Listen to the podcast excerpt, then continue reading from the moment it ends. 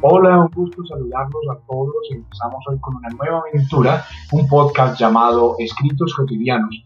Vamos a aprovechar y a celebrar que el gobierno ha definitivamente levantado esta cuarentena, este confinamiento obligatorio y a empezar a recorrer las calles, a dar situaciones humorísticas, situaciones culturales que nos llamen la atención. Los invito entonces a partir de la otra semana a escuchar Oídos al azar por Carlos Vázquez. Muchas gracias.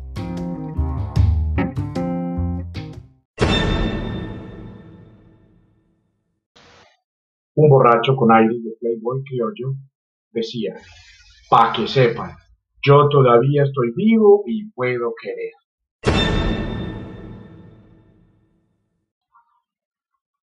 Mi sobrina, al contestar un celular que se le quedó a mi ex esposa en su casa, alguna vez me dijo, no tío, ni ella está aquí, ni yo tampoco estoy allá.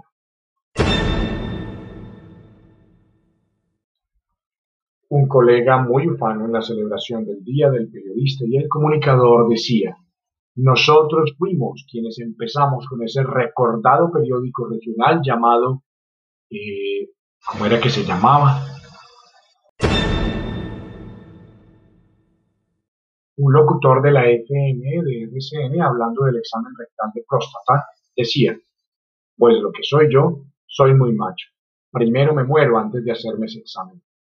Comentario personal. Claro que te vas a morir, pero de cáncer, por bruto.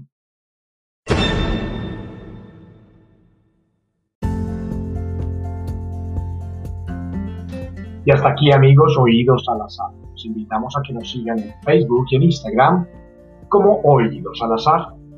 Que tengan un muy feliz día.